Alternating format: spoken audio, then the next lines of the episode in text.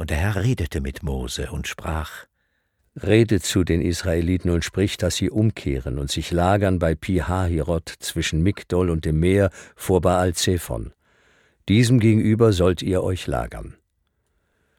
Der Pharao aber wird sagen von den Israeliten, sie haben sich verirrt im Lande, die Wüste hat sie eingeschlossen.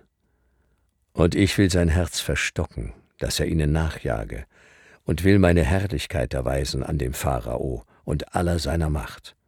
Und die Ägypter sollen inne werden, dass ich der Herr bin. Und sie taten so. Als es dem König von Ägypten angesagt wurde, dass das Volk geflohen war, wurde sein Herz verwandelt und das Herz seiner Großen gegen das Volk, und sie sprachen, Warum haben wir das getan und haben Israel ziehen lassen, so dass sie uns nicht mehr dienen?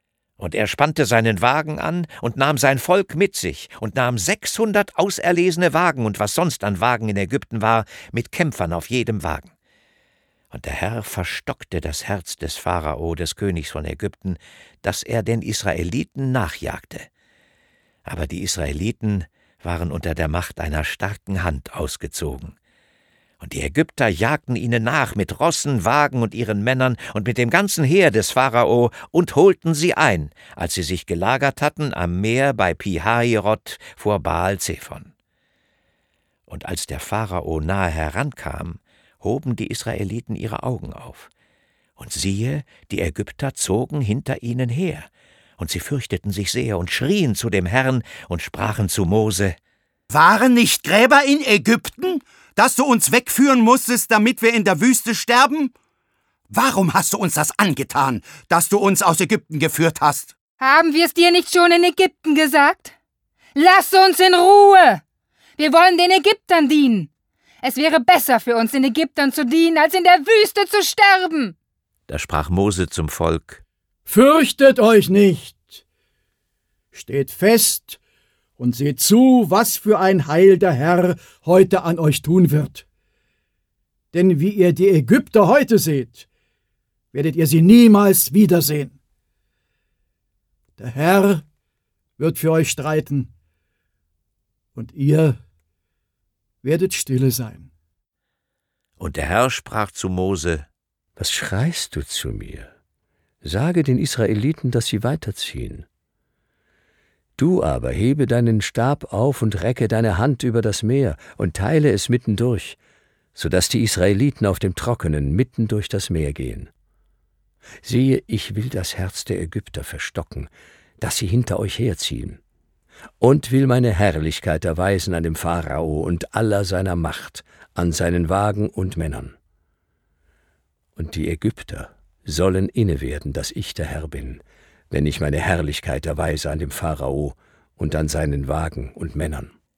Da erhob sich der Engel Gottes, der vor dem Heer Israels herzog, und stellte sich hinter sie. Und die Wolkensäule vor ihnen erhob sich und trat hinter sie und kam zwischen das Heer der Ägypter und das Heer Israels.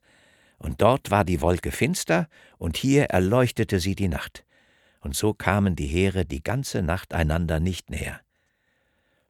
Als nun Mose seine Hand über das Meer reckte, ließ es der Herr zurückweichen durch einen starken Ostwind die ganze Nacht und machte das Meer trocken, und die Wasser teilten sich.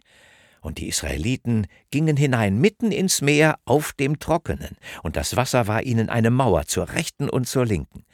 Und die Ägypter folgten und zogen hinein ihnen nach, alle Rosse des Pharao, seine Wagen und Männer, mitten ins Meer. Als nun die Zeit der Morgenwache kam, schaute der Herr auf das Heer der Ägypter aus der Feuersäule und der Wolke und brachte einen Schrecken über ihr her und hemmte die Räder ihrer Wagen und machte, dass sie nur schwer vorwärts kamen. Da sprachen die Ägypter, Lasst uns fliehen vor Israel! Der Herr streitet für sie wider Ägypten!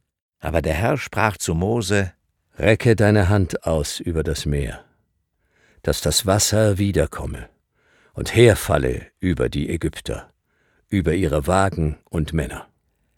Da reckte Mose seine Hand aus über das Meer, und das Meer kam gegen Morgen wieder in sein Bett, und die Ägypter flohen ihm entgegen. So stürzte der Herr sie mitten ins Meer.